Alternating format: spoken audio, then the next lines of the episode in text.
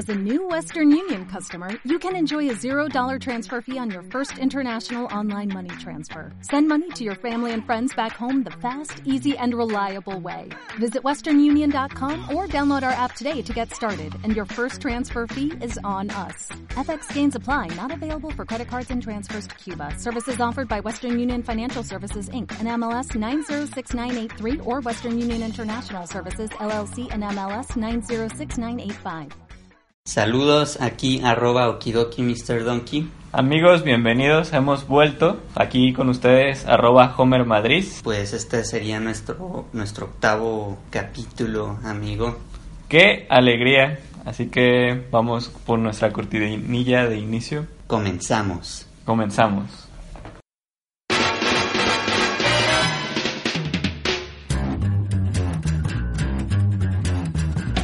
Think it's time to blow this scene. Get everybody in the stuff together. Okay, three, two, one, let's jam.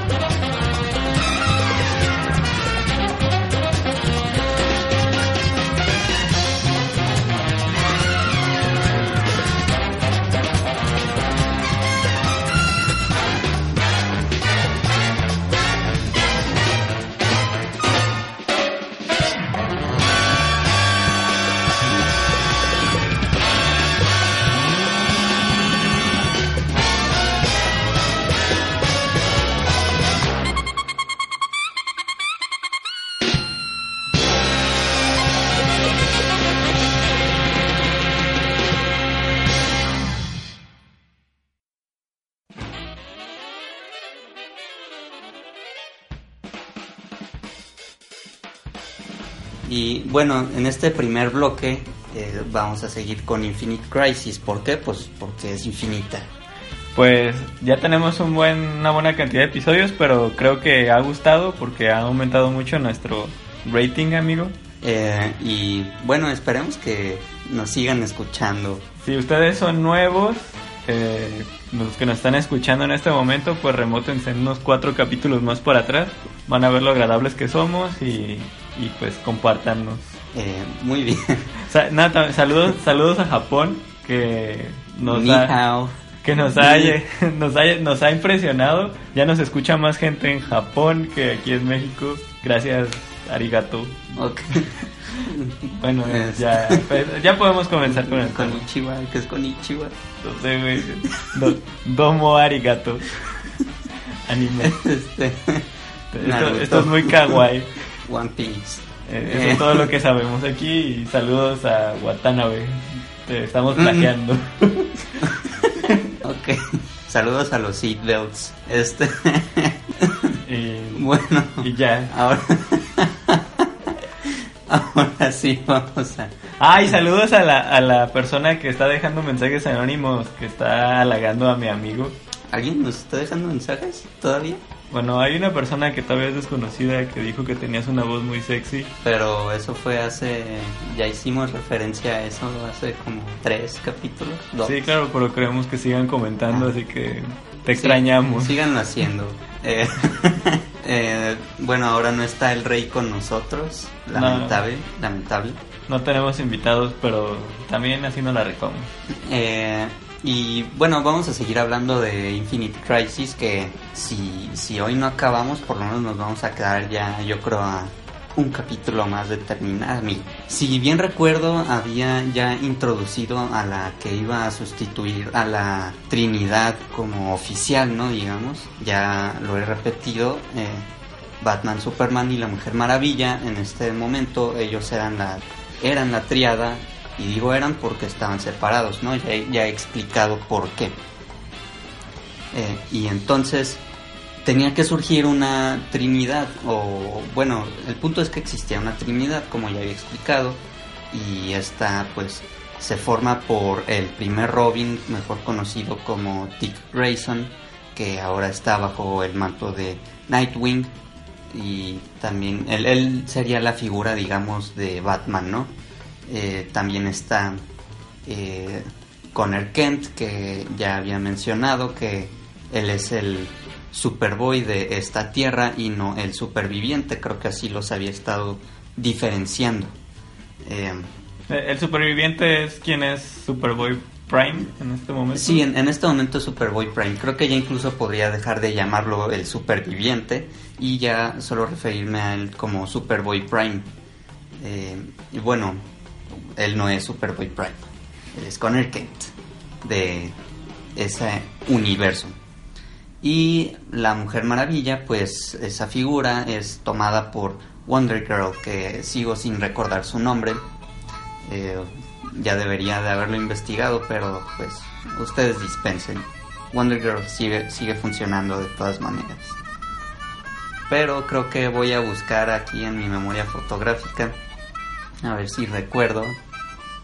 Y mis recuerdos me están diciendo que... Ah, esto es muy... Nos, siempre estamos preparando el podcast. Esto casi nunca pasa. ¿Donna Troy? No, Donna Troy se muere, es otra. Porque está Diana Prince, pero... No, pero es que Diana Prince es Wonder Woman, según yo. Cassandra Sandmark. Se me hace que es ella, sí, creo que sí es Cassandra Sandmark. ¿Le dicen Casey o Cassie? Sí, sí, es ella. Ok. Eh... Está todo un erudito de DC, amigos. sí. No, sí sabía que, que, que Donna Troy se muere en un evento, no me acuerdo de cuál, pero el punto es que sabía que se muere por ahí. Lo, lo, no, pero Y de hecho se muere alguien más, pero eso sí ya no me acuerdo. Bueno, eso no es importante, no tiene mucho que ver con Infinite Crisis. Eh, bueno, Cassandra Sandsmark ya desde hace mucho le debía mencionar su nombre a Wonder Girl, A, a nadie nos importaba, pero pero tenía, tenía que hacerlo. Eh, eh, ¿Y qué? Ah, sí, este... estabas explicando la nueva Trinidad. Ah, sí, pues estos son la, nueva Trinidad, ¿no? Eh, la Trinidad, digamos, oficial, está separada, shalala. Y pues es, esta Trinidad es la que, pues a fin de cuentas, iba a intentar eh, detener a, si bien tal vez no a Superboy Prime, porque este, si bien recuerdo, había mencionado que ya eh, había como, digamos, regresado como Superboy Prime y había escapado de la Speed Force. Eh, y ahora mm, no sé, no recuerdo realmente bien si si sí dije que se escapa de la Tierra y pues trata como de pues, de irse, ¿no? De como de escapar de, de los que le están dando caza, ¿no? De los de los superhéroes y de los héroes. Entonces, eh, si Superboy Prime ya no está tan al alcance, pues quien queda, pues, pues es Lex Luthor, ¿no? Y su torre que a fin de cuentas tú puedes ignorar un poco a Superboy Prime porque en realidad como la mente maestra es eh, Lex Luthor, el Lex Luthor sobreviviente, que pues él es el que estaba, eh, ahora sí creo que ya puedo decir que estaba haciendo Lex Luthor. Lex Luthor había estado como reclutando, más bien consiguiendo como fuentes de poder para una torre que estaba, eh, digamos que era una torre que de base, así como en Attack on Titan tenemos que las walls están construidas por titanes, digamos que la base de de, esta torre que el ex Luthor tenía para el, este Lex Luthor superviviente tenía para poder buscar la tierra perfecta eh, era o, o como base tenía el el cuerpo del, del antimonitor si no me equivoco entonces pues, ese- pues eso está eso está cabrón amigo o sea yo, yo cuántas veces te he contado el- cómo es el antimonitor. Está O sea, dentro del cuerpo de Dios. Este, eh, bueno, la base es el antimonitor y ha conseguido varias fuentes de poder. Entre, entre estas fuentes se encuentra incluso Black Adam. ¿Y por qué como que me salté este pedazo en el que consiguen las fuentes? Porque pues realmente no, no creo necesario como, como informar esto. O sea, no va, es, es como más detalle, ¿no? Que Black Adam se supone que es un villano, ¿no? Ah, sí, bueno, tal vez eso sí lo, lo puedo explicar. Black Adam es un villano de un personaje llamado Shazam, que es un... Shazam en sí es... eh, Son muy parecidos los dos, ¿no? Sí, de hecho se supone que es el mismo poder. De hecho son como... Más bien son relativamente iguales. Nada más uno es un villano y otro es un superhéroe. De hecho, Shazam es el mortal más poderoso de la Tierra. Y pues siempre recordar mucho eso, el mortal. Porque a Shazam sí, sí le puedes ganar, no como a Superman. Oye, pero, pero ¿qué pasa con Batman ahí? Él también es mortal. Ah, sí, bueno, Batman lo único que hace en Infinite Crisis es eh, tratar de detener la misma inteligencia artificial que mencioné al principio que estaba... ¿Sí la mencioné? La que Mm. estaba como atacando a todos. Creo, no sé, si... dí- Díganoslo, coméntenlo. Sí, re- recuerdo que sí mencioné porque dije que era como algo como Ultron. Ah, sí, sí, cierto, sí lo mencionado. Eh, Creo que en el primer capítulo cuando estabas alegando de Batman. pero- no me parece muy no me parece muy importante lo que hace Batman o es que sí es importante pero no lo considero tanto como la línea de historia del conflicto con Superboy Prime y del ex Luthor que pues eso sí lo considero como lo más importante de Infinite Crisis eh, porque es como lo que más impactó de la historia no digo este obviamente hay otras líneas de, de los conjuntos de superhéroes en el espacio que estaban haciendo cosas en aras de casi todos en aras de tener la misma inteligencia artificial de, de Batman Eh, se- por- si bien recuerdo eh, algunos de los que estaban ayudando a Batman era por ejemplo Animal Man eh, también Blue Beetle que de hecho este era un nuevo Blue Beetle. Todos estos son simplemente personajes que Que a nadie le importan realmente. que creo que no eran incluso muy conocidos. Aunque me parece que gracias a la serie de Flash, eh, creo que Blue Beetle sí es conocido. Animal Man creo que no. Bueno, no es realmente importante. Pero ellos están tratando de tener a la inteligencia artificial. Y pues bueno, a ellos sí les puedo decir simplemente que van a intentar detenerla y la detienen. Así de fácil. Es como, uy, qué gran historia de Batman deteniendo su inteligencia artificial. Nada más porque está Batman involucrado es una gran historia. No, me caga Batman. Nah. Mira, hay mejores historias de Batman, aunque me cague, que su papel en Infinite Crisis. Así que esta definitivamente es una que no, no se debería de prestar mucha atención. Solo por el hecho, o sea, se debería mencionar de que, bueno, Batman hizo eso porque pues sigue siendo algo que pasó en Infinite Crisis y pues Infinite Crisis estuvo muy grande, ¿no? digo, trataron de igualar Crisis on Infinite Earths, pero creo que nunca se va a lograr eso. Eso sí, respecto a de DC, que pues eso sí fue muy grande, pero no estoy hablando de Crisis on Infinite Earths. Tal vez luego hablaré de eso y también me tardé unos seis capítulos hablando de Crisis on Infinite Earths, pero no es el caso. Eh, mm, ya me perdí. De hecho, creo que no hemos avanzado nada en la historia.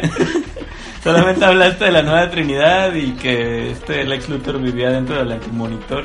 N- no está, sino su torre como de poder con la que estaba generando las tierras que estaba, es que estaba buscando, sí, creo que sí lo expliqué, estaba buscando la tierra perfecta y las estaba generando y si no encontraba la tierra perfecta entonces desechaba su creación.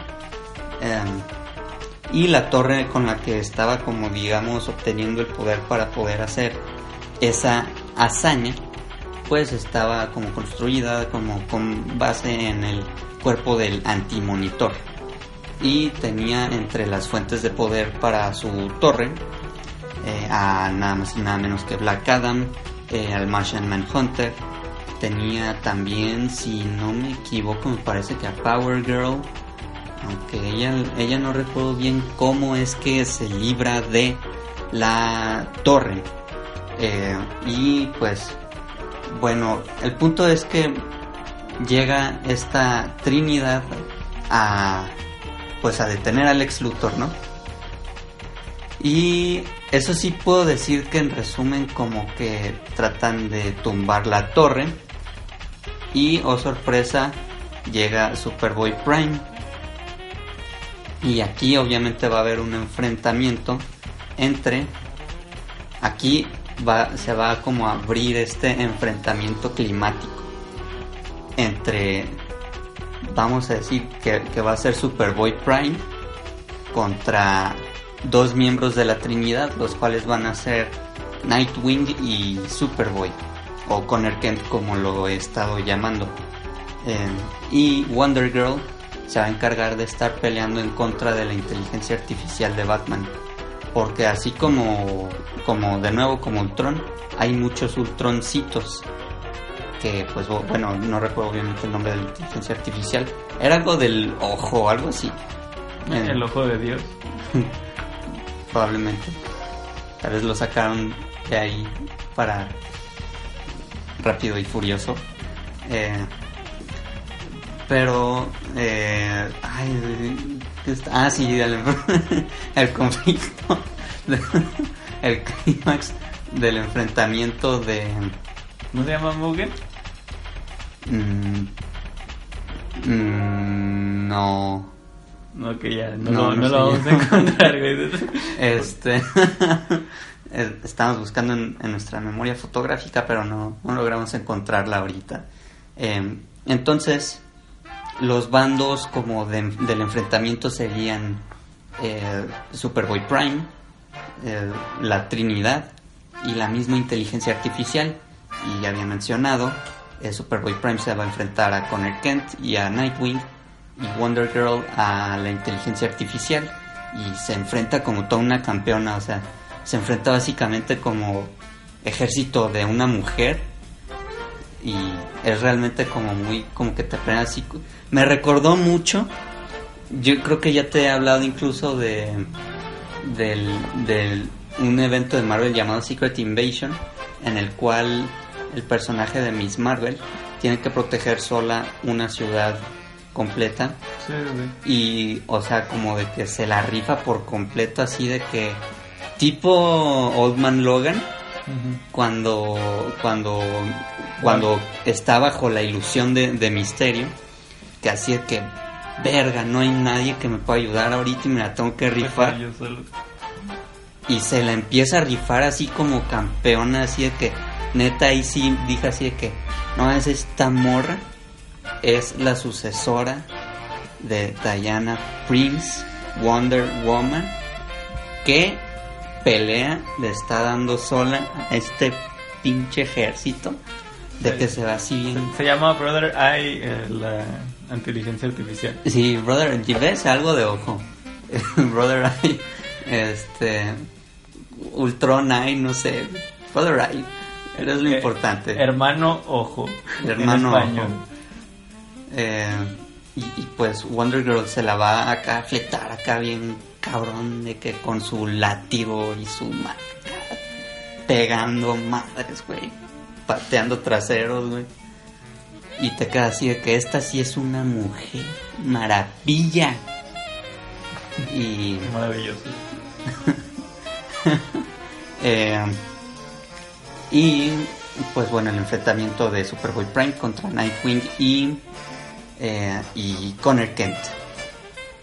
Lo de Wonder Girl lo puedo dejar así porque el enfrentamiento de Nightwing y Connor Kent va a ser todavía más climático. O sea, no creo que con solo decir que Wonder Girl se enfrentó al ejército le dé suficiente mérito, pero es lo que hace ella. Simplemente se enfrenta al ejército como toda una campeona.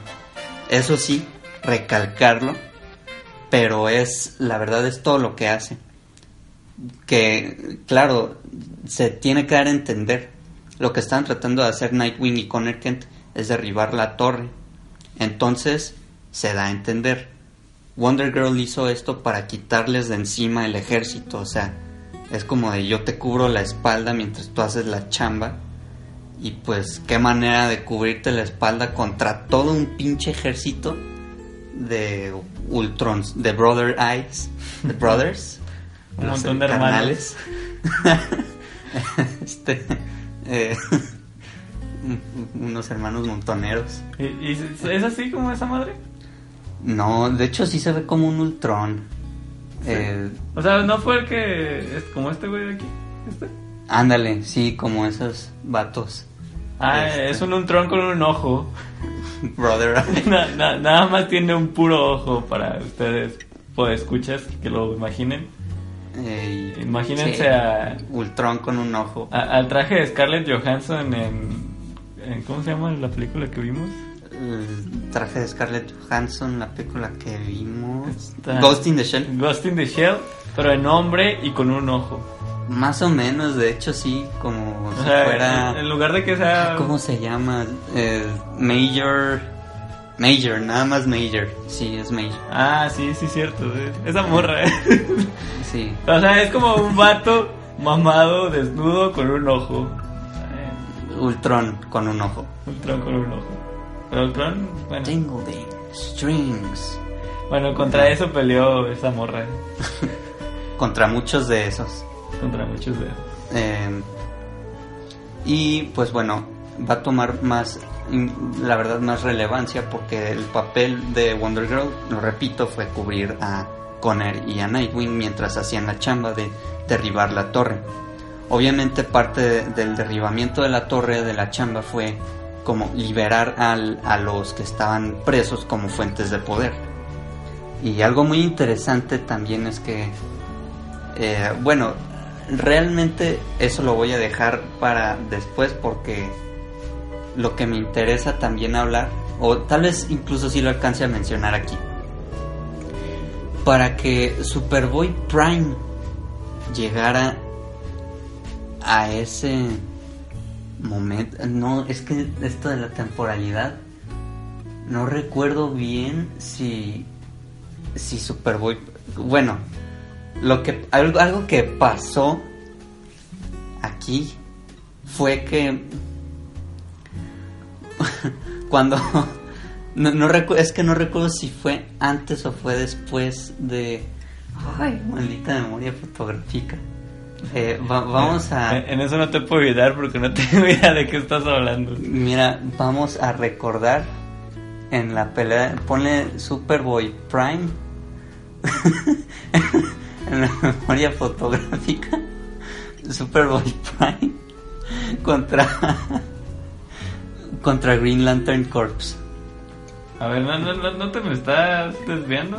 No, ¿Qué quieres ver? eso? solo busca como algo que diga, no sé, geek, algo story o algo así. Eh, Mi ah, memoria fotográfica tiene muchas maneras de almacenar información y mostrarla. Green Eh, Lantern Corps. busca esa cosa que dice wiki, algo. O sea, en esta de en DC Wiki, Eh, sí. pero pues, creo que sea. Mira nada más qué mamalón se ve. Ah, me caga. A, a- a ver, güey, creo, que- creo que después de escuchar no les va a gustar que estemos buscando cosas en internet. Digo, en por ahí. En nuestra memoria fotográfica. ¿Pero qué, qué es lo que quieres decir? Eh, bueno, antes, no esto, lo- esto es lo que no, no recuerdo bien. Si justo antes de enfrentarse contra Connor y contra Nightwing, Superboy Prime pelea también contra muchos héroes que están en el espacio, incluidos nada más y nada menos que las Green Lantern, las que Green Lantern Corps, ¿Y qué significa Green Lantern Corps para aquellos que no entiendan? Bueno, Green Lantern Corps es un puto ejército de Green Lanterns. Un puto ejército de Green Lanterns. Conocido como Green Lantern Corps. O sea, es el conjunto de Green Lantern Corps disponible en ese sector espacial en ese momento. Imagínense eso, carajo. Un ejército de Green Lanterns. Entre los que se encontraba Guy Gardner. ¿Y quién es Guy Gardner? Bueno, tengo que hablar simplemente de que hay aproximadamente en este momento unos 5 Green Lantern que son humanos. Eh, Hal Jordan. Mató a 32 este perro. Mató a más, güey. No, mató a más. Esa es la mamonería de Superboy. ¡Ah! Me caga nada más acordarme. Bueno, ¿qué está diciendo? Ah, simplemente los, los Green Lantern que son humanos. Eh, Hal Jordan, eh, Kyle Rayner, eh, John Stewart, otro de los que salió en New 52, pero no recuerdo su nombre, porque realmente no he leído mucho de él. Y el que estoy hablando ahorita en cuestión, Guy Gardner. Todos estos linternas humanos cabe mencionar que son también muy poderosos, ¿no? Enton- y de hecho cada uno forma parte de la Liga de la Justicia. Y qué decir de Kyle Rayner, que ha sido White Lantern y ha hecho muchas cosas, como incluso, si no me equivoco, ha detenido por sí solo como White Lantern a Parallax. Pero, o sea, solo por mencionar que, que realmente son poderosos todos los Green Lantern que son humanos. Y bueno, dentro de estos Green Lantern, eh, Guy Gardner se encontraba. Y también estaba, si no me equivoco, Kilowog, que también es un, un linterna verde muy poderoso. Eh, solo imagínate esto, o sea, no es como si nada más estuvieran Guy Gardner y Kilowog. Que por aquellos que no lo sepan, Kilowog es un Green Lantern que incluso entrenó o ayudó a entrenar a Hal Jordan eh, como Green Lantern. Entonces, tú imagínate, un... es que neta no logro zafarme de la cabeza el hecho de que Superboy Prime se haya enfrentado solo contra un ejército de Green Lantern y les haya ganado a todos e incluso haya matado a varios Green Lantern también. ¡No mames! Con, con esa impresión nos vamos a quedar el día de hoy porque es lo más choqueante de la noche. Eh, Green Lantern. Ah, no, Green Lantern no. Superboy Prime me caga la madre. Eh, pero bueno, es algo que tenía que mencionar. Realmente no recuerdo si pasa antes o después del enfrentamiento contra Connor y Nightwing. Pero realmente. Solo es importante que sepan que Superboy Prime todavía es más mamón de lo que hizo en la Tierra. Mató a varios Green Lantern y todavía se les logró escapar. Esa es la moraleja de hoy, niños. Y, y de hecho creo que ya- creo que es después de algo que les voy a contar. Pero bueno, el punto es que se enfrenta contra Nightwing y contra y contra Connor Kent. Entonces, pues ustedes imagínense qué puede hacer Nightwing contra Superboy Prime. Del baño. Y eh, le hizo la luchita. Como, como que. Es que, o sea, si, se le intentó rifar así bien cabrón. De que dijo, no, pues a Chile, Le si Batman. luchita, si güey". Batman le ha ganado. si, No mames. pues es que, o sea, te acabo de decir que este cabrón le ganó oh, a- al Green Lantern Corps. ¿Tú crees que pinche Nightwing Por eso, güey, no mames. le va a hacer algo que ni siquiera es tan cabrón como Batman, aunque ya ha sido Batman. O sea, no mames. Ni siquiera el mismo Batman podría ganarle a Superboy Prime. Estoy, bueno, no sé, la No, verdad no, no no, sé. Batman se la rifa. ¿eh? No, No, no, te- no, no quiero que te metas en eso porque ya duraste mucho en este puto bloque y no podemos estar. Es- es tan- es- ha durado tanto como la mamonería de Superboy Prime. A- Amigos japoneses, el tiempo es suyo. Eh, este. ¿Cómo vamos a llenar tanto tiempo con la música? Eh, eh, méteme en pedos, cabrón. Ah, Perdón. no somos tan mal hablados en México, japonés. Japoneses. Ni hao. Eh, y bueno, este. Creo que sí tengo que contar ya como rápidamente, porque de hecho pasa muy rápido. Eh, Connor Kent como que trata así como de pegarle a la torre, ¿no? Así de que sí, yo destruyo aquí este pedo. Este, y ahorita me encargo de ese güey. Y Mi- Mientras, super- mientras matan. Connor Kent sí puede darse el lujo de, de decir esas cosas porque él es alguien que puede pelear contra Superboy Prime. Pero mientras tanto Nightwing, ¿qué podía hacer? Podía asistirlo sin la presencia de Superboy Prime, cabe decir, en la destrucción de la torre, ¿no? Digo, tampoco es tan inútil, tiene como, no sé, cositas que le pueden ayudar a destruir la torre Unos palitos eléctricos. o algo, no sé. Pero algo puede hacer. De hecho, creo que él fue también de los que más ayudaron para la liberación de los que están sirviendo como fuentes de poder.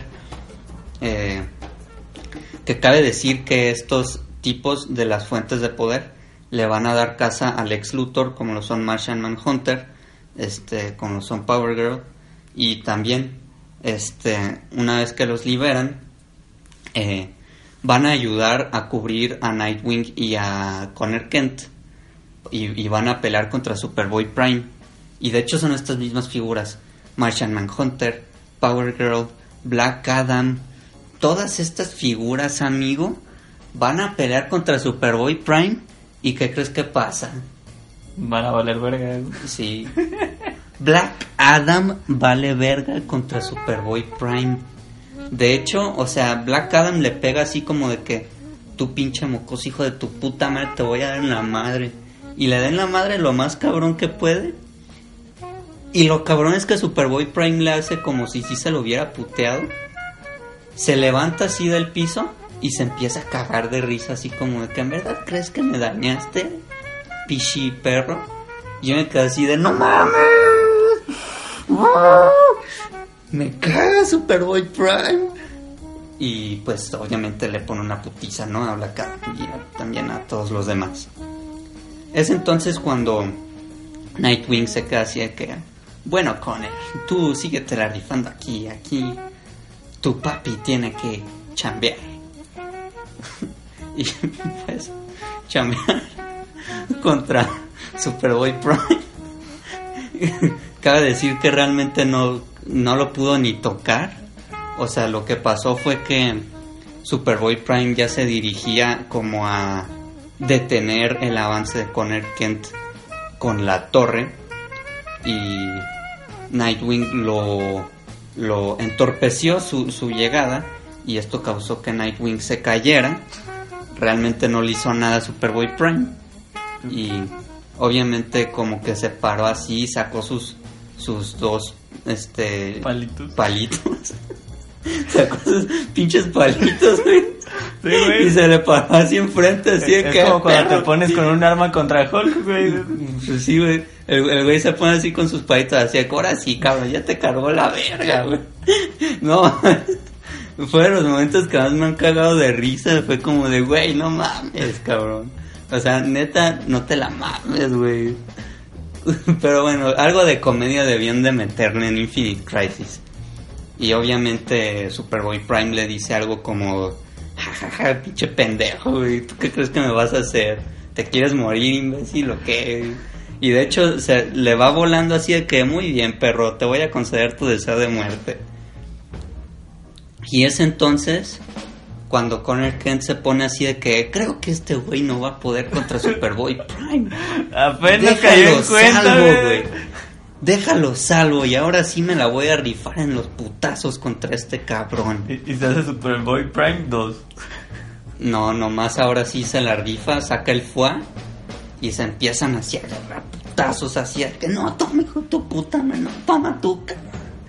Y ahora sí se, se dan, ahora sí, ahora sí puedes decir que es un enfrentamiento entre Superboy Prime y alguien de su talla que Superboy Prime contra Superboy. contra Superboy. Y pues, pero ahora sí se dan con toda la hazaña del mundo. Ahora sí a Superboy le vale y saca como toda su fuerza porque pues, mm, pues están como que peleando en el espacio, ya ni se tiene que medir ni nada. Ahora sí se están dando en toda la reverenda madre. Se están partiendo más. Se están pegando como si fuera ya como la última pelea. Y em, pues están ahí pegando la fregada. Y pues Superboy Prime como que lo empieza a superar porque creo que sí lo había mencionado. La armadura que tiene Superboy Prime lo está como recargando. Entonces es como si realmente su estamina y su fuerza y todo nunca, realmente nunca va a bajar. Siempre se va a mantener en un 100%. ¿Por qué? Porque, porque es- esa es la funcionalidad de la armadura, ¿no? Que le está proveyendo. Entonces, si tú estás peleando al tú por tú eh, con él, como digamos que si tú fueras Superboy, tú sí te vas a desgastar. Entonces, le vale poquito, pero se ve que se está desgastando Superboy contra Superboy Prime. Entonces, en una de estas, obviamente Superboy Prime como que lo supera. Y si entiendo bien lo que sucede, le fractura todos los huesos de una mano porque Superboy le, tira un puñetazo, Superboy Prime se lo detiene y pues obviamente está un poco más desgastado, entonces no puede como como contestar ese esa fuerza o, o más bien repeler esa fuerza que está usando Superboy Prime en su contra, así que le fractura la mano cuando detiene su ataque. Güey, ahora sí duramos mucho. Eh, ya casi, ya casi se va a acabar este bloque.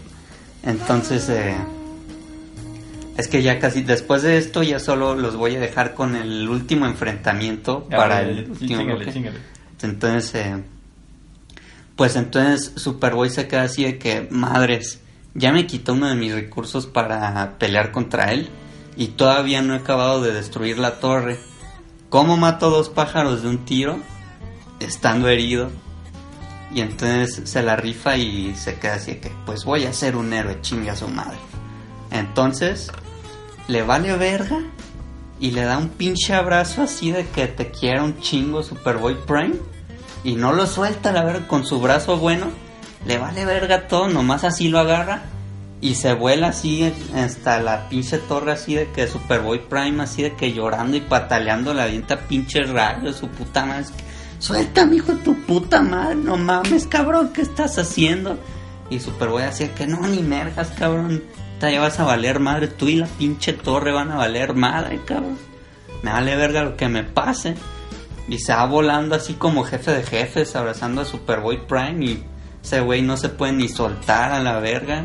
A pesar de que le está metiendo una putiza diestra y siniestra, Superboy no lo suelta. Y entonces, este, ya como que choca con la pinche torre. Y pues obviamente no es como que podía controlar como la consecuencia de destruir la torre. Pues te estoy diciendo que el güey ya estaba, se lo estaba madreando Superboy Prime y pues el güey dijo, no mames, pues déjame, este pedo lo tengo que arreglar ahorita sí o sí.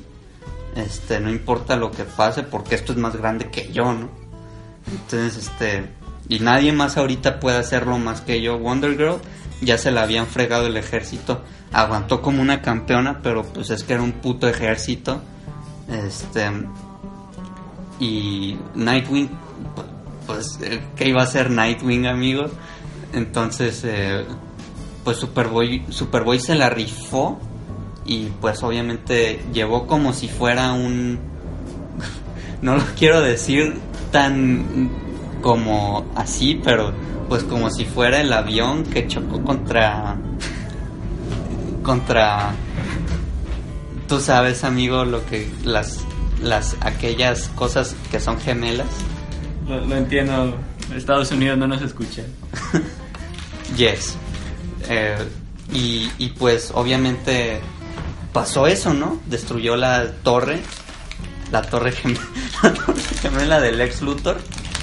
Y pues muchos de esos pedazos de la torre cayeron en la tierra.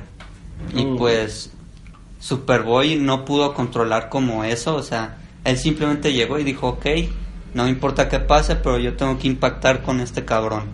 para destruir la torre y para que nos dejen paz, porque puede que, me aparte de cogerme a mí, tal vez se va a echar también a Nightwing y, y a Wonder Girl y yo no quiero eso.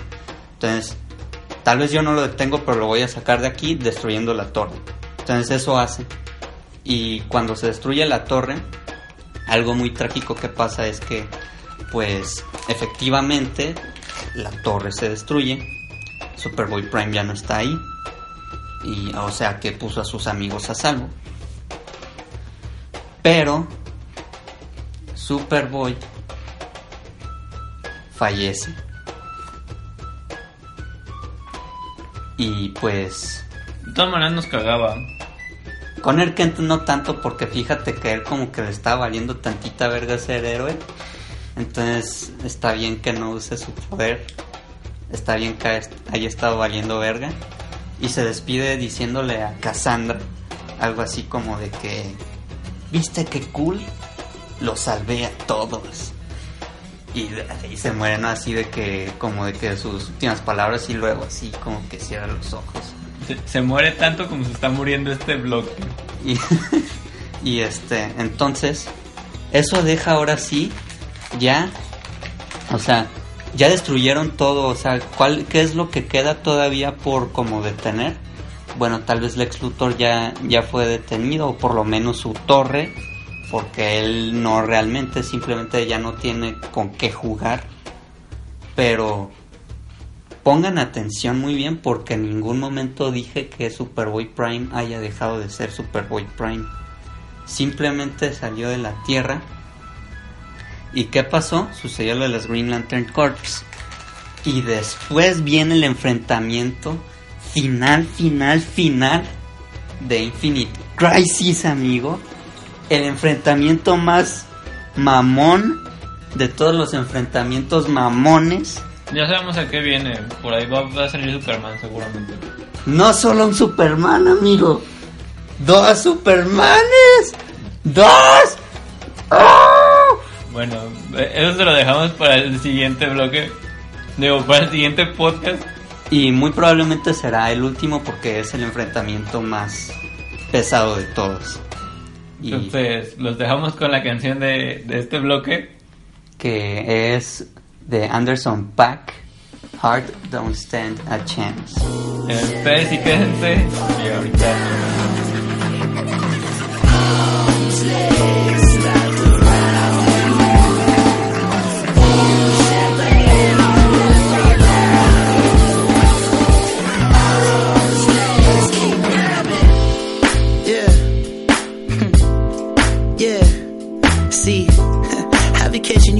Be careful, the idle mind is a dangerous place to be left in. But keep your eyes on me. Yeah, your heart don't stand a chance. Mm. It feels like it's been far too long. Your knees can't hold your legs, your feet just wanna pace. The eyes keep me all in a trance. Let me ask you. Mm, would you leave it all in the back of your head?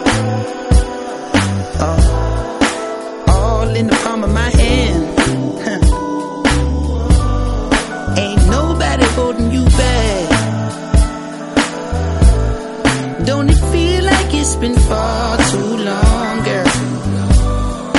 Your heart don't stand a chance. Your knees just wanna break. Your eyes keep me all in the trance. And let me ask you. mm, I know the approach is so far from what you used to. but you know it? Hey, do I hold the candle to the last one over your moon? Baby, of course I do. Hey, I'm not closing my tab. It's been far too long, girl? Your heart don't stand a chance.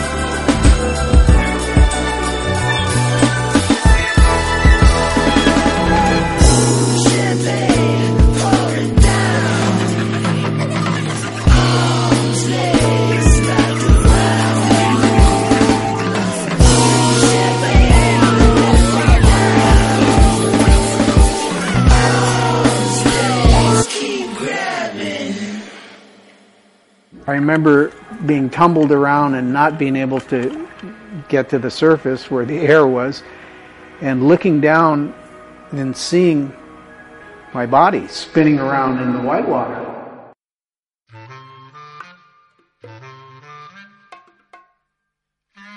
Y bueno, estamos de vuelta con este segundo clip. En un podcast que no es casi nada normal. No es nada normal este podcast. No nos, definitivamente no nos hemos tardado en, en el primer clip casi nada. Lo, lo bueno es que tenemos un estándar de calidad muy, muy, muy cerrado, pero...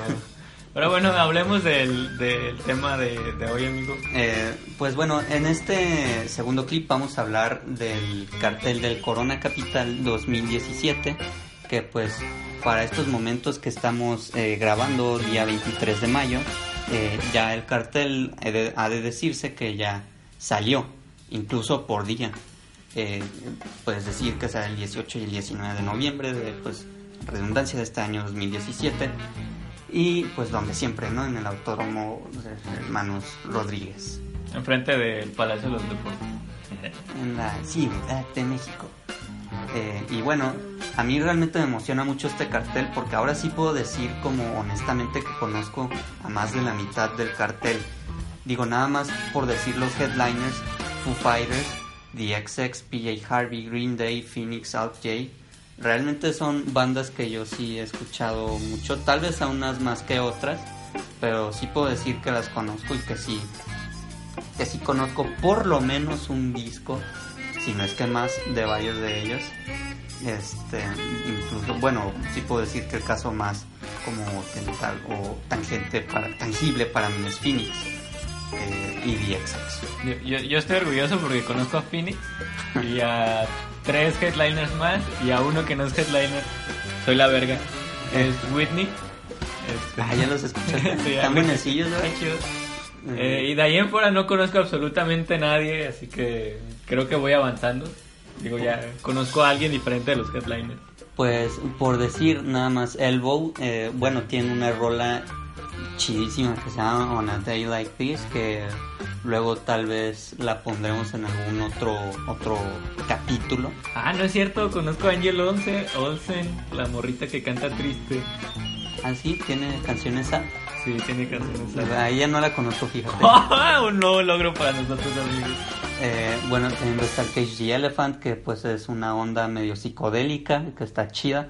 Máximo Park, que es una banda que sí conozco y que neta sí tengo muchas ganas de ver. Su disco de Ascertain Trigger ya tiene más de 10 años y pues eso me emociona mucho, tengo muchas ganas de verlos. Eh, Metronomy también, ya vinieron antes a un Corona, no me acuerdo cuál, pero me quedé con muchas ganas de verlos. Banks and Steels, amigo, uy, es un proyecto de, digo, para aquellos que no sepan, Interpol, su, su frontman, eh, Paul Banks, se juntó con, con, con, ay, no recuerdo el nombre, bueno, Banks and Steels. Es un proyecto con, un, si no me equivoco, es un rapero de Paul Banks con, este rapero y no está, no está nada mal. Incluso por ahí tiene una colaboración con, con Florence Welch de, pues de Florence and the Machine. Eh, también está, ¿quién más por ahí que me gusta? Eh, the Shines, Grizzly Bear, eh, Cold War Kids, The Drums, eh, Crystal Fighters, Group Lock, que tengo, tengo muchas ganas de ver a Crystal Fighters y Group Lock. Y aquí más por ahí conocemos. Me parece que para las menciones rápidas, ah, creo que también está en Japan Android, si no me equivoco. Sí, Andrew WK.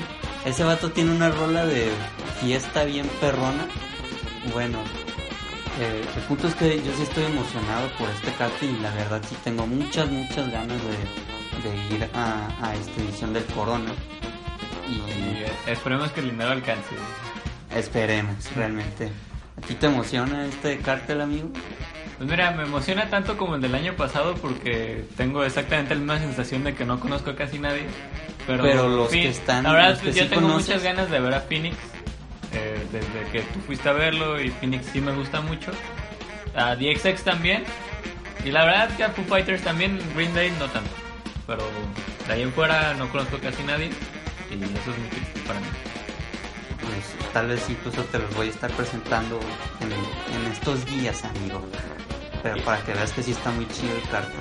Y como este bloque va a ser muy largo, ya vamos a cambiar a una sorpresa para todos nosotros. Sí, realmente, realmente fue una sorpresa para mí. Yo en este momento yo sigo muy sorprendido, la verdad, porque pues alguien como Harry Styles de, de One Direction. de One Direction, que es una de las boy band eh, actuales más, sin, yo creo que es la más famosa actualmente. Eh, Son los Backstreet. Boys de ahorita. Pues sí, son, son los NSYNC, Backstreet. Sí. Sí. eh, Menudo. Sí. este, ¿quién más? Eh, Mercurio. No, no, Magneto, güey. Ah, sí, no mames, Mercurio, güey. Mercurio. Bueno, no importa. El punto es que estos güey, este güey se la está rifando de una manera muy sorpresiva. Sí, demasiado sorpresiva. Digo, nada más, tal vez vamos a hablar en, en, en el podcast siguiente, en el siguiente capítulo, sobre el trabajo del, del disco de Harry Styles. Pero, porque la verdad yo no he escuchado su disco completo. Tú sí, ahorita te preguntaré de eso, pero sí quiero decir que su rola de Sign of the Times, no mames. No mames, neta, me quedé sorprendidísimo de que fuera de Harry Styles porque me gustó mucho esa canción. Eh, y bueno, ¿tú, ¿tú qué nos puedes decir, amigo, sabiendo el contraste de One Direction y, de Harry Styles ahora como solista? Pues, pues mira, yo sí conozco más o menos a One Direction porque tengo una hermana millennial y ella se orinaba como todas las niñas millennial de hoy en día por, por esta banda. Este, entonces yo tampoco le tenía esperanza para nada. Voy a toparme un mix-up. Ve- veo que tienen el disco y no tenía, tenía mucho tiempo libre, entonces me puse a escuchar las rolas. Eh, la primera rola que escuché también fue esta, la de Sign of Sign of the Times. of the Times. Dije, verga, esto me gustó. No quería que me gustara, realmente la escuchaba con ganas de no querer gustarme, pero me gustó. Entonces seguí escuchando el disco y fue de rola tras rola. Tiene un estilo completamente diferente. No es One Direction. Yo no sé quién carajo lo estuvo produciendo este vato, pero hicieron un excelente trabajo. En algún momento yo pensé que incluso fue hasta Bruno Mars, porque su voz me parecía la de Bruno Mars. Cuando yo escuché Sign of the Times por primera vez, pensé que era de Bruno Mars porque, mm, bueno, su voz se parece, o pensé que hasta era de este gordito Sad Sam Smith. La verdad es que no sabemos quién le hizo este trabajo, qué clase de brujería hizo Harry Styles para hacer algo tan chido. Pero escuchen el disco, está agradable, no está feo, no está popero. Yo lo, lo siento de rockcito bien ahorita y es una sorpresa para el año. Pues tal vez hablaremos más a fondo en el próximo capítulo, pero por ahora ya nos despedimos de este bloque larguísimo. Sí, la rola que viene es de Kanye West.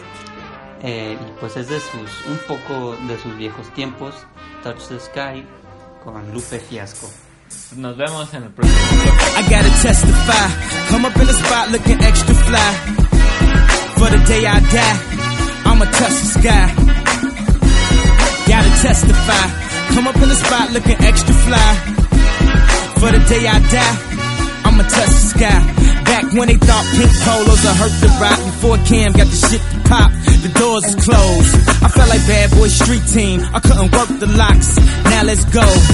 Take 'em back to the plan. Me and my mama hopped in that U-Haul van. Any pessimists, I ain't talk to them. Plus, I ain't had no phone in my apartment. Let's take 'em back to the club. At least about an hour I stand online. I just wanted to dance. I went to Jacob an hour after I got my advance. I just wanted to shine. Jay's favorite line, dog, in due time. Now he look at me like, damn, dog, you what I am.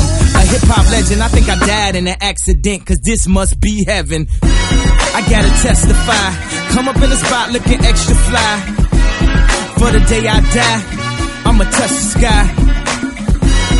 Gotta testify. Come up in the spot looking extra fly. For the day I die, I'ma touch the sky. Now let's take 'em high. Ah, ah, ah, ah, ah. La, la, la, la, la, la. Uh. Now let's take 'em high.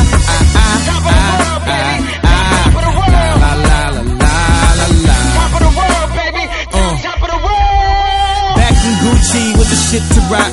Back when Slick Rick got the shit to pop. I'd do anything to say I got it. Damn, them new loafers hurt my pocket. Before anybody wanted K West beats, me and my girls split the buffet at KFC. Dog, I was having nervous breakdowns like, man, these niggas that much better than me.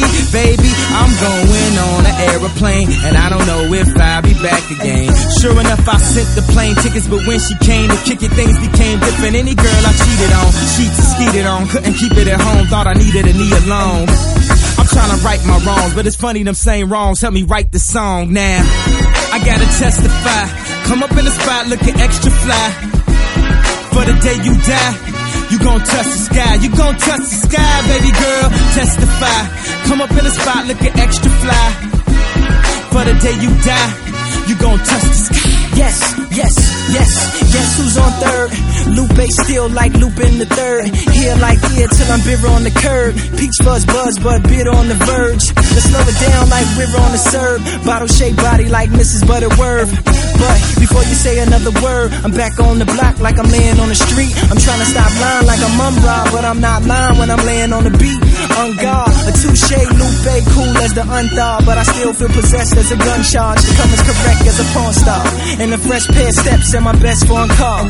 So, I represent the first. Now let me end my verse right where the horns are like, uh. I gotta testify. Come up in the spot looking extra fly. For the day you die, you gon' touch the sky. You gon' touch the sky, baby girl. Testify. Come up in the spot looking extra fly. For the day you die, yeah. you gon' touch the sky. We back at home, baby. Uh, sky high, I'm, I'm uh, uh, sky high, I'm, I'm sky high,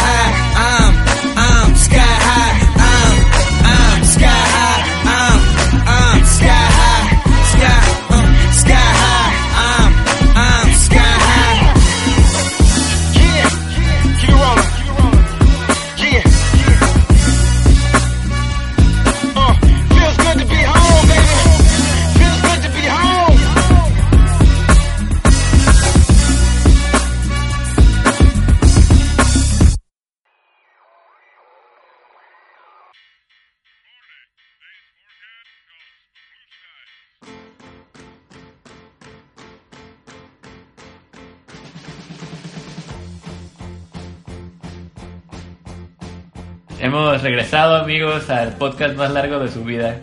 Eh, bueno, en este último bloque de esta de este capítulo eh, vamos a hablar de una película que, pues, bueno, teníamos algunas otras planeadas para hablar en este bloque de esta edición, pero pues escogimos Guardians of the Galaxy Volumen 2.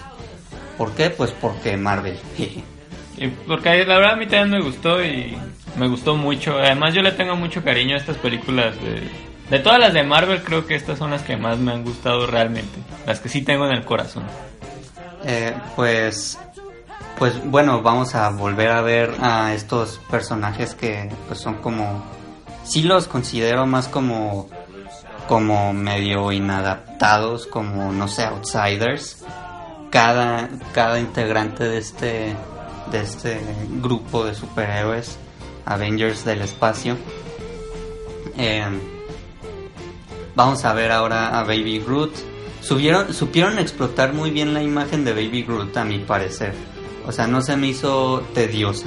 Eh, a mí, tampo- presencia a mí también no, no me disgustó. Pensé que iba a disgustar más porque me cagó que existiera Baby Groot. A mí yo no estaba de acuerdo con la existencia de Baby Groot. Y desde los trailers era como de, güey, van a sobre explotar el chiste. Pero estuvo agradable. Lo acepto. Baby Groot estaba tierno. Sí, daba de repente esa cosita que te da con un perrito. Ay, luego cuando se pasan de verga con él, güey, a mí me dolió el cocoro, güey. Sí, o sea, sí le dio esa dulzura. Estuvo bien, Baby Groot. estuvo Sí, muy de bien. acuerdo.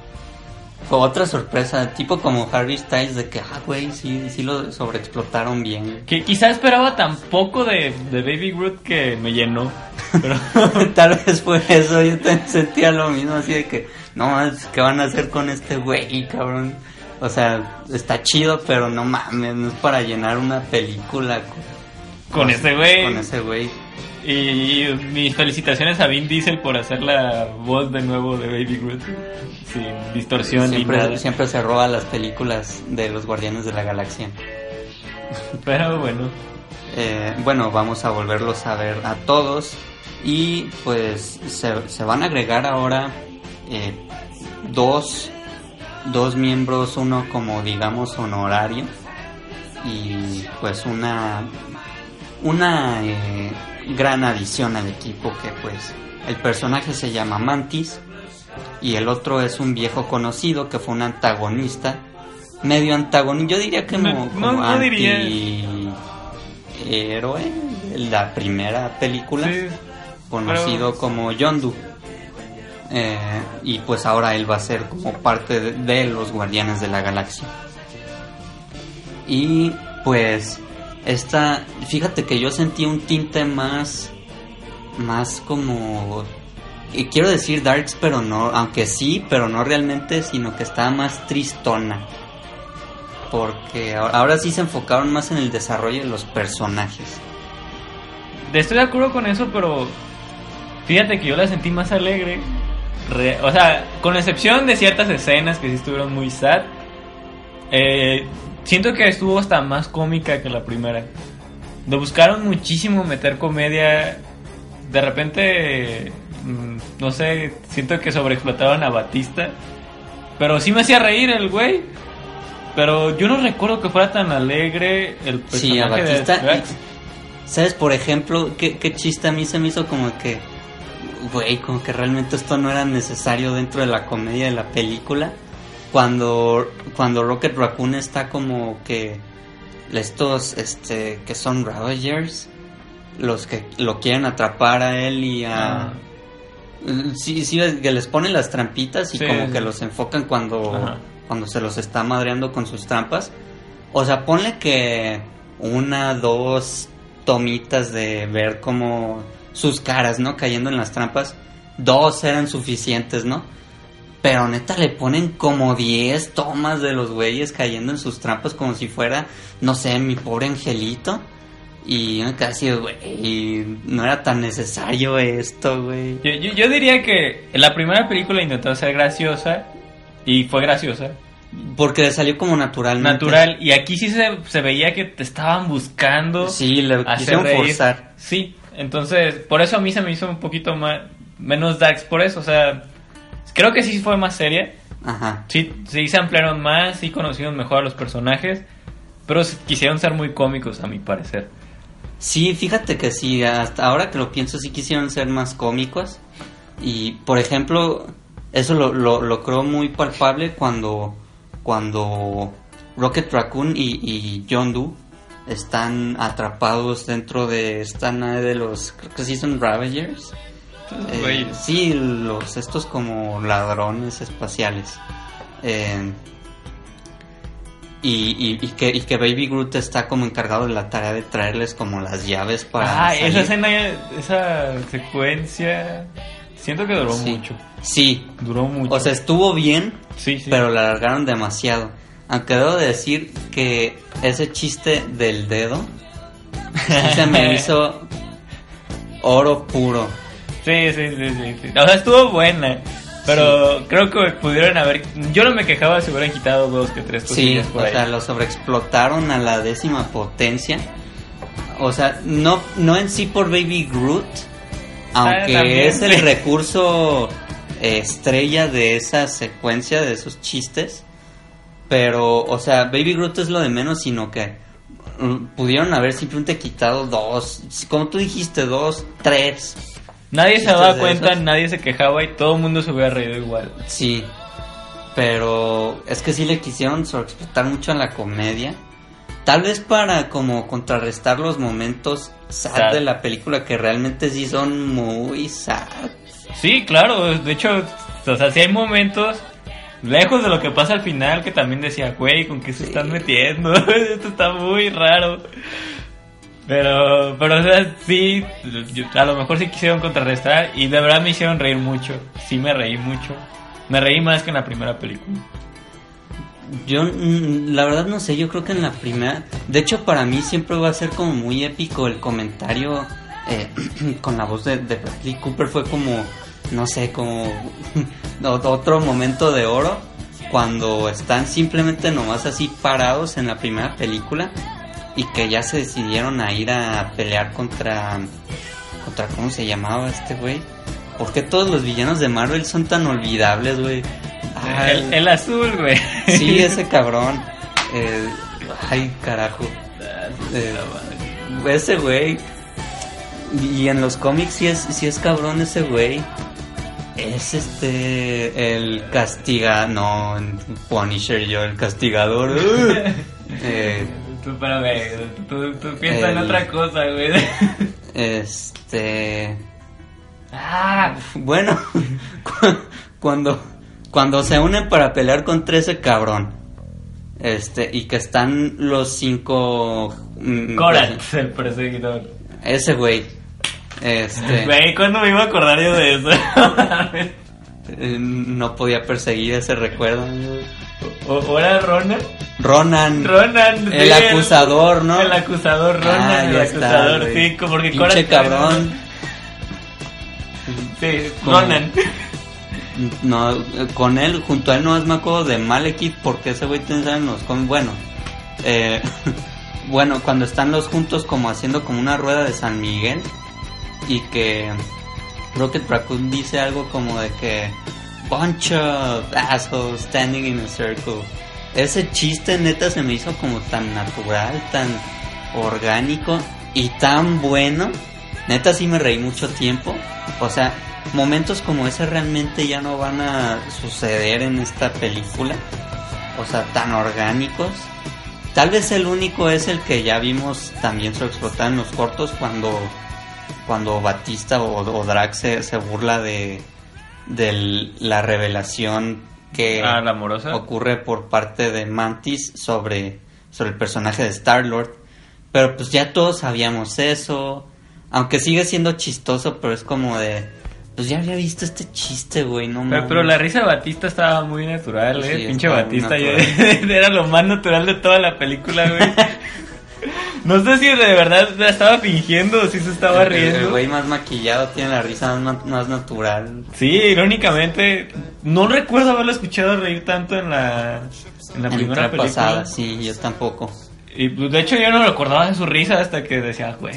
Este vato se ríe.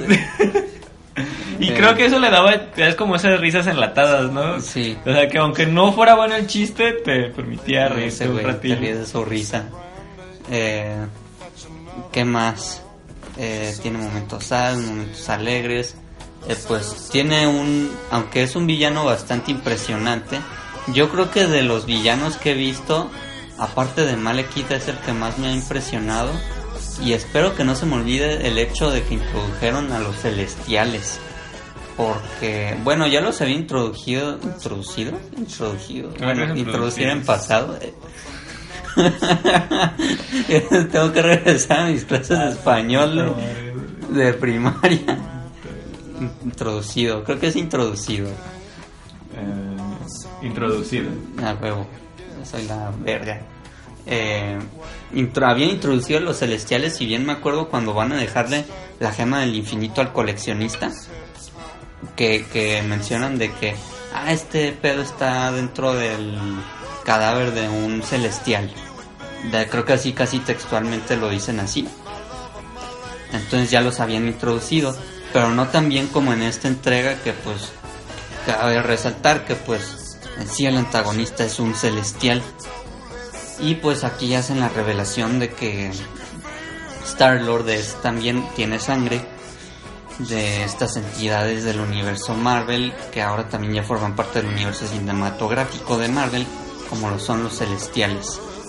Entonces pues se, se crea realmente, yo, yo pienso que fue un muy buen villano de, de los Guardianes de la Galaxia, este, este celestial, que es, eh, si recuerdo su nombre se llama Ego, Ego. eh, y me pareció muy bien la construcción, cómo lo fueron construir, porque yo realmente como que no esperaba que él fuera el villano, por cómo fue introducido a la historia. O sea, vimos que estaban como que escapando de un ataque de una... Ah, porque aparte de, de Ego, vamos a tener a los... Güeyes dorados. A los güeyes dorados. Puta madre, ¿por qué son tan olvidables? Mierda. Chingado. Ah, ya lo voy a buscar. Sí. eh. Quédense con güeyes dorados, lo van a recordar. Sí. Este. A pesar de que esos güeyes iban a seguir siendo villanos, por, siguen siendo olvidables. Carajo, es la maldición de Marvel. Pero yo, yo, yo- yo no sé si les películas. podría llamar villanos. Yo creo que los llamaría víctimas. Antagonistas. No, estaban muy secundarios. Era como cuando estás hablando de Batman matando a Brother Side. Sí. Era otro güey ahí que nomás estaba estorbando realmente. Sí, sí, sí. Entonces, no, no lo podría poner como villano. Yo sí esperaba. Sí sentía algo raro desde que Ego era tan chido. Así como, Adiós, güey. Pero.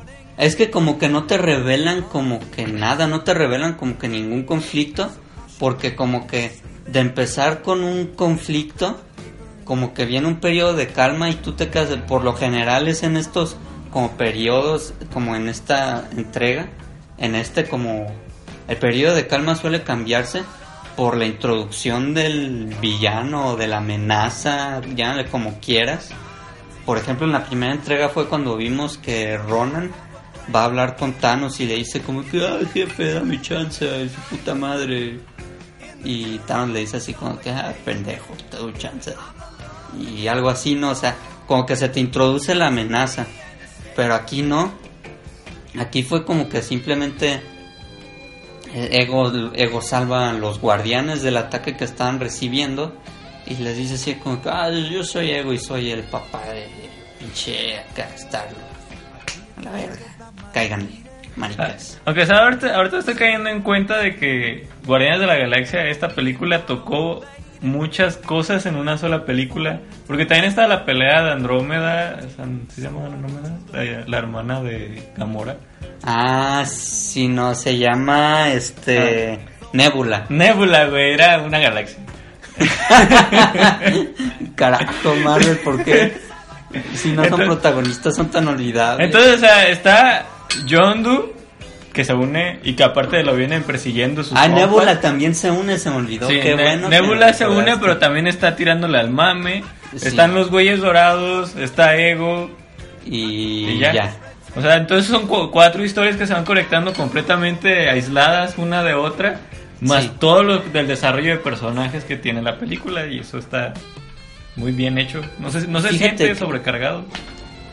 Fíjate que me gustó mucho que hayan introducido como esto, introducido, bueno, Mantis sí fue introducida, pero me gustó como estas como generaron historias como que cada una podías decir que era como historia eh, principal en sí, porque lo que se dio mucho, o sea, el conflicto con Ego realmente fue como, como, tal vez no tan predecible, pero ya sabías, ¿no? ¿Qué pedo? Pero este desarrollo de los personajes que se dio con esta introducción de estos nuevos guardianes, sí me gustó mucho por cómo se desarrolló a los personajes, por cómo se hizo como estas revelaciones que casi todas, si no es que todas, terminaron siendo muy sad. Este. Y, que te hacía como encariñarte más con los guardianes. eh, de la relación que tenían Nebula y. y Gamora. Eh, o del. de cómo interactúa Drax con Mantis. eh, o de conocer más del pasado de, de Peter Quill. Eh, Incluso de este Rocket Raccoon. también, Sí, eso también estuvo muy cabrón. Los, los confrontamientos que tenía Yondu con Rocket Raccoon. Incluso yo sí también lo llegué a pensar, ¿no? Como de esta madre, así como de que este güey es bien sad, pero no lo Es veo. que, es que Rocket Raccoon, la verdad, en esta película sí me llegó al cora, güey. Sí, Pues, se la rifó muy cabrón. eh, en este sí le dieron muy buen papel. Le hizo. Tanto como así como verlo como un, digamos, como héroe partiendo madres, parte madres muy cabrón. Eh, ¿Qué decir también de Yondu? No, bueno. Ese güey se la rifa partiendo madres. Ah, Lo reivindicaron definitivamente del papel que tuvo en la primera entrega. Oye, ¿y el, ¿y el compilla de Yondu también lo meterías a los Guardianes de la Galaxia? Al este güey, ya sé quién dices. El, el que sale en la escena post créditos jugando Yo le la- llamo miembro honorario. O sea, él no, no va a ser como Mantis o incluso Nebula. Porque yo creo que Nebula sí va a ser como ya como... Pues ya es compa. Sí, ya, o sea, yo sí, sí. Ella fue guardián de la galaxia en ese momento, pero Aliada. sí, ahora va a ser una aliada. Y este güey también, pero él nunca fue un guardián de la galaxia. O sea, él, siempre fue un aliado.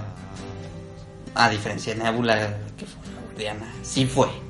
Sí, sí. Eh, y tal vez va a seguir siendo si en alguna nueva aparición solo ella llega y le ayuda que pues como sabemos pues es, ella es como mucho como loba solitaria entonces yo creo que sí se va a dar el caso como que ella es la guardiana que le llaman cuando van como no sé más refuerzos O a lo mejor se convierte en el Power Ranger blanco algo así o verde. azul azul morado El El color que sea, güey, al chile. Pues es una nebulosa, güey, chinga su madre. Nebulosa. Este. ¿Y, y qué más? Ah, pues sí, a ti, como, ¿cuál de los desarrollos de personajes de estas historias eh, te gustó más? Pues creo que lo dije hace un rato y ¿De Rocket Raccoon? definitivamente yo me quedo con Rocket Raccoon. Eh, es que siento que primero en la primera película como quisieron, como que quisieron decir que Peter Quill y Yondu tenían una conexión. Pero aquí hicieron una conexión que yo no esperaba entre Rocket Rocket, Raccoon Raccoon y y, Yondu. y Yondu. Esa interacción entre los dos personajes siento que enriqueció muchísimo la película y eso hizo todavía más sad el momento final. Sí, no mames. Porque Yondu es realmente el único, con el único que se llevaba era con Peter. Y ahora creó una conexión emocional con, Con casi Raccoon, todos y sobre todo con Raccoon. Más fuerte con Raccoon, sí. Y también siento que el equipo estuvo más, uni- más unido, por decirlo así, porque se veía mucha interacción entre Drax y Rocket. Bueno, eh, este, todos. este Baby Groot era como el hijo. Y pues, o sea, me gustó. Eh, ah, sí, hablando de Groot, espero que no exista un Team Groot, amigo. No, yo tampoco. Ya como que ya se haya acabado el gag de Groot.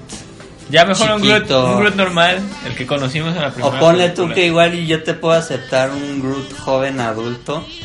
Porque ya no es tan... Bueno, pero joven adulto que... Ya, ya es un Groot más maduro.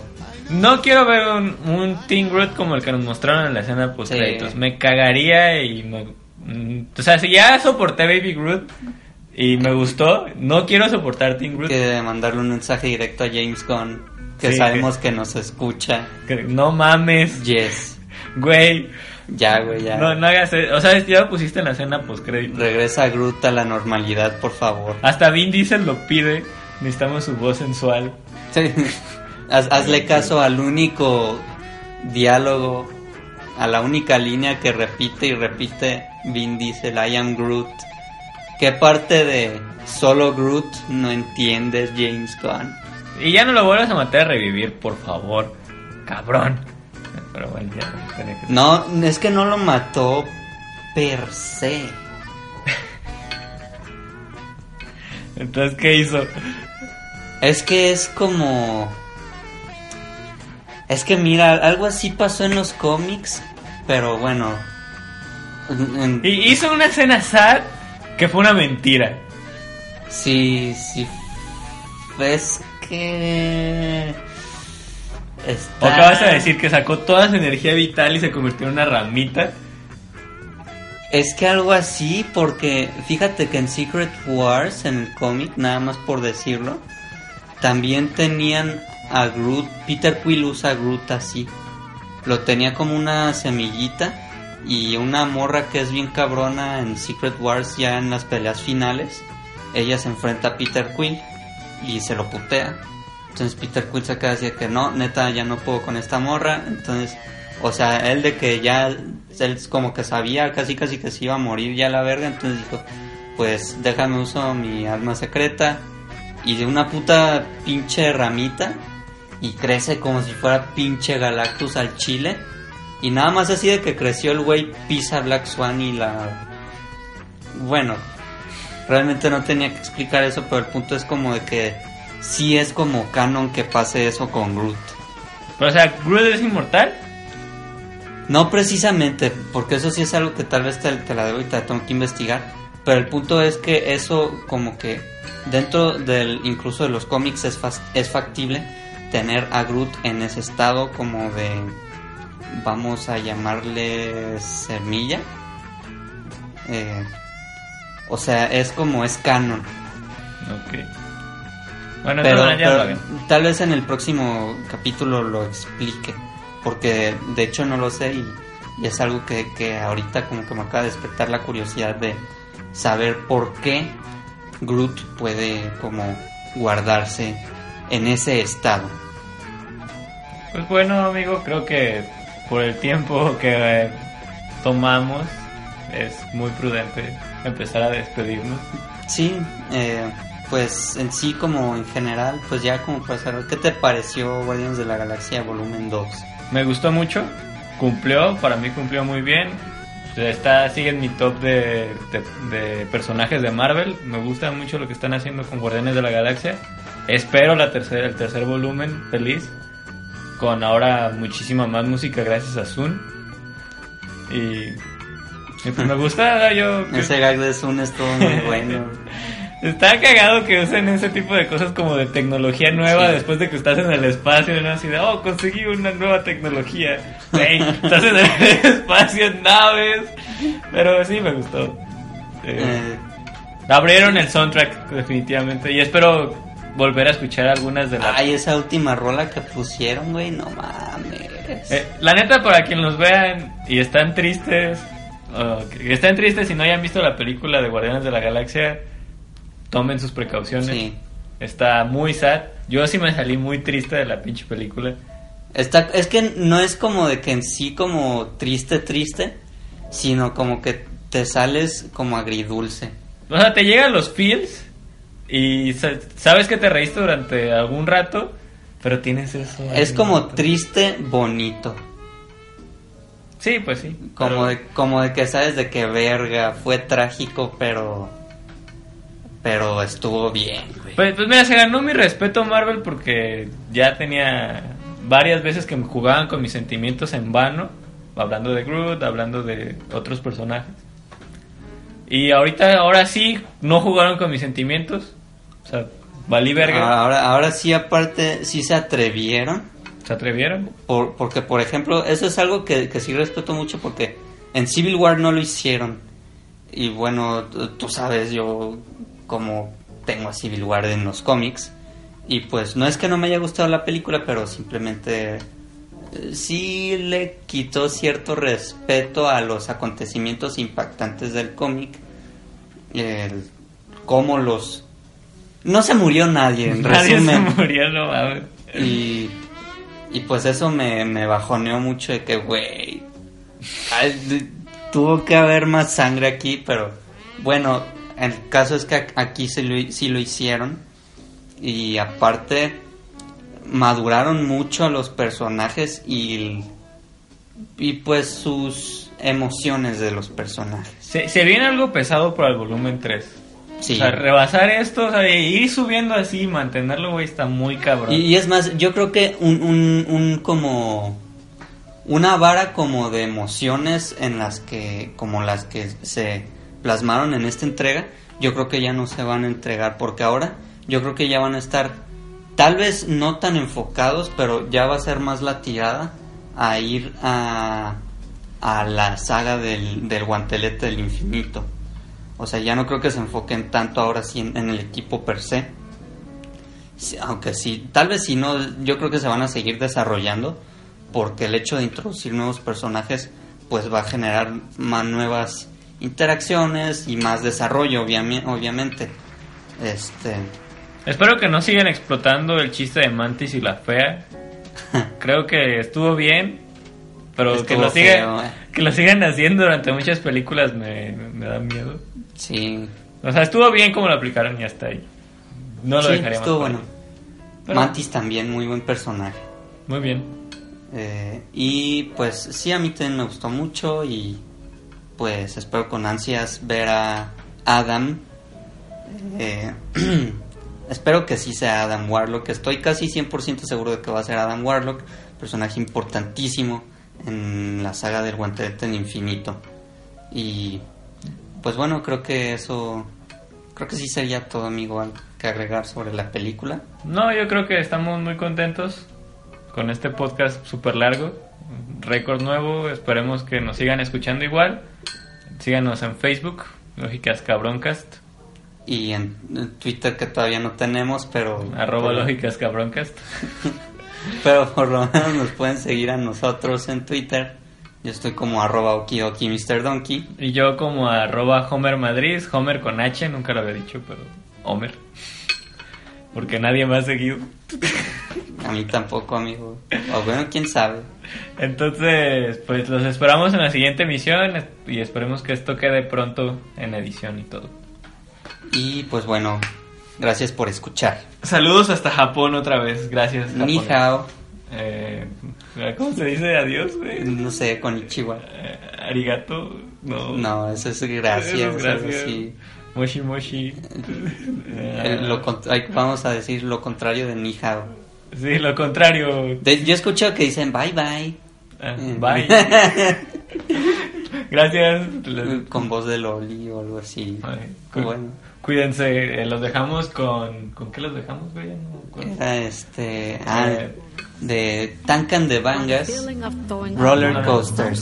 Gracias. that they didn't receive on a regular day.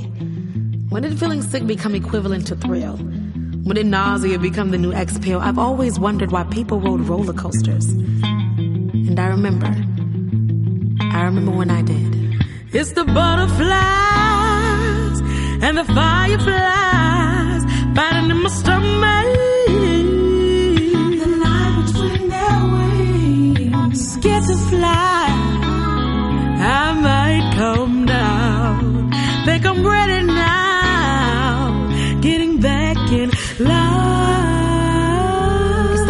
Your neck.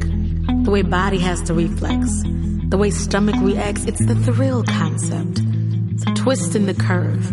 It's the up and the swerve. It's the feeling of your nerves sitting on the front edge of their seats, front row, eyes open. Tears coming from thrill of sight, moving as fast as light, laughing for no reason, screaming for everything you shouldn't have said in that fight roller coasters. It's like meeting God with a kite in your left hand, string still twisted around your forefinger, right hand still gripping the safety rail. There's this moment when you feel like you're in an ocean of your butterflies. This is the moment when you get free and you let your arms fly. It's the fireflies and the butterflies my stomach. The lie between their wings, scared to fly. I might come down. Think I'm ready now. Getting back in line. This is the instant you let go and you let your fingers fly. Hey, you're flying now. How does it feel to beat the wind? You're at the zenith.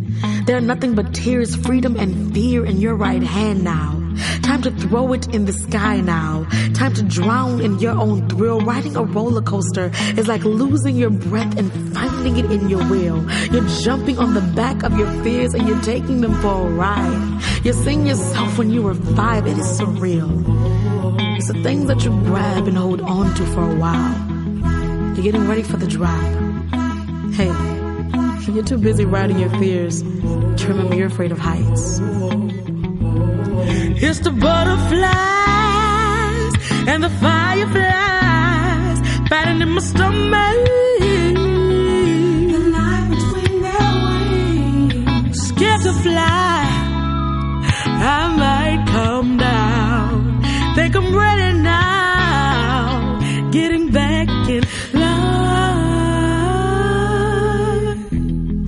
Is it so exciting to be so scared?